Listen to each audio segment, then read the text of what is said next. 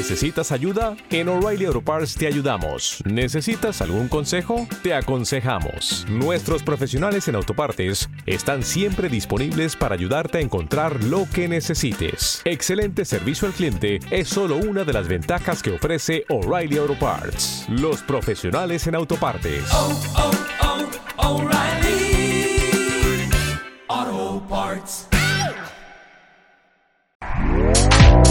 Este podcast forma parte de Evox Originals. Disfruta de este avance.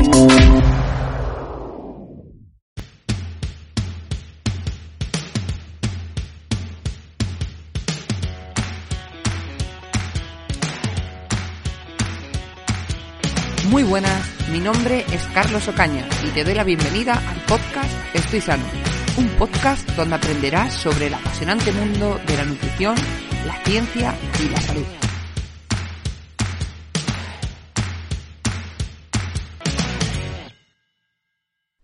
Muy buenas, bienvenido de nuevo otro día más al podcast Estoy Sano.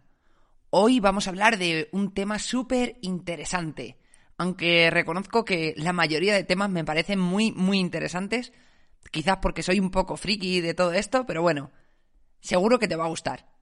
Y lo que vamos a tratar hoy es el tema de la longevidad y qué estrategias podemos utilizar para alargar esa longevidad. Te voy a explicar algunos aspectos de la fisiología de la longevidad, aunque muy muy por encima. Voy a comentarte también algunos factores que aceleran el envejecimiento y por último vamos a ir a intervenciones que podrían ayudar a reducir esa aceleración en el envejecimiento o a aumentar al menos la vida útil, que es como se denomina en los estudios que es el periodo de tiempo que nosotros vivimos sin tener enfermedades y con una calidad de vida apropiada. Y sin más, vamos a ello. Y vamos a empezar por aquello que te he comentado de la fisiología del envejecimiento. Simplemente voy a citar algunos de estos aspectos y luego me voy a detener en uno un poquito más, en uno de ellos. Bueno, pues podemos decir que el envejecimiento se asocia a una serie de elementos que lo acompañan. Entre ellos está la alteración de nuestros genes. A medida que vivimos, nuestros genes, en cada una de sus replicaciones, cuando las células van generando otras nuevas que las sustituirán, se pueden producir algunas alteraciones. Y esto va a perdurar a lo largo de nuestra vida. Cuanto más mayores seamos, más alteraciones genéticas tendremos.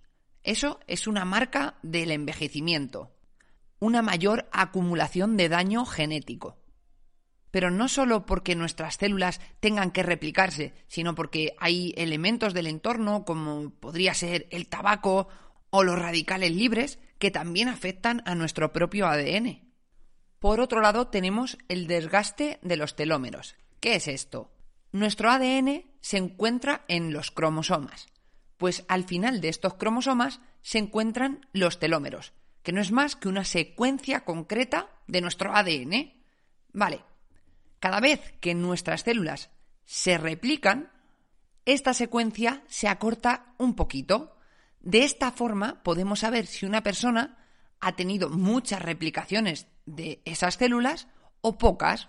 Una persona mayor va a tener esa secuencia muy cortita e implica que ya le quedan pocas replicaciones, ya que se ha observado que nuestras células tienen un número definido de replicaciones y a partir de ahí las células se mueren.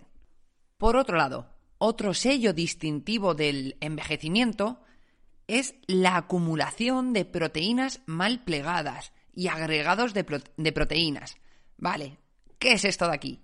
Esto es otra marca distintiva de muchas enfermedades que se asocian al envejecimiento. Por ejemplo, el Alzheimer o la diabetes tipo 2. Cuando nosotros, nuestras células, están produciendo distintas proteínas, estas requieren de una estructura concreta para funcionar. El ejemplo que a mí más me ayuda a entender esto es el típico payaso que hace un globo con formas de perrito, de espada, etc. Ese globo, es exactamente el mismo para la espada o para el perrito, pero al darle un plegado concreto, tenemos un perrito o una espada. Y si no damos esa plegación del globo, no vamos a tener ese perrito y no va a ejercer esa función de perrito. Pues lo mismo ocurre, por ejemplo, con nuestras hormonas o distintas proteínas que crean nuestras células. Además, esas proteínas mal plegadas pueden agregarse entre ellas, esto quiere decir que pueden enredarse como una tela de araña y hacer que esa célula funcione peor o incluso llegue a destruir la propia célula.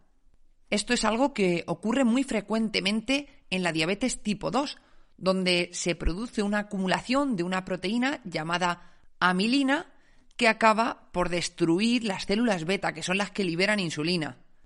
Por otro lado, otro sello distintivo del envejecimiento es que se produce una alteración de la intercomunicación entre las distintas células. Nuestro organismo tiene distintas formas para comunicar distintas células el sistema nervioso, las hormonas, el sistema endocrino que se llama. Pues bien, esto también se ve alterado. Por ejemplo, a medida que envejecemos se ven mayores niveles de inflamación y esta inflamación puede interrumpir esa comunicación correcta entre las distintas células. Volviendo a la diabetes, una mayor inflamación reduce la sensibilidad a la insulina. Esa insulina ya no puede decir correctamente. ¿Te está gustando lo que escuchas? Este podcast forma parte de Evox Originals y puedes escucharlo completo y gratis desde la aplicación de Evox. Instálala desde tu store y suscríbete a él para no perderte ningún episodio.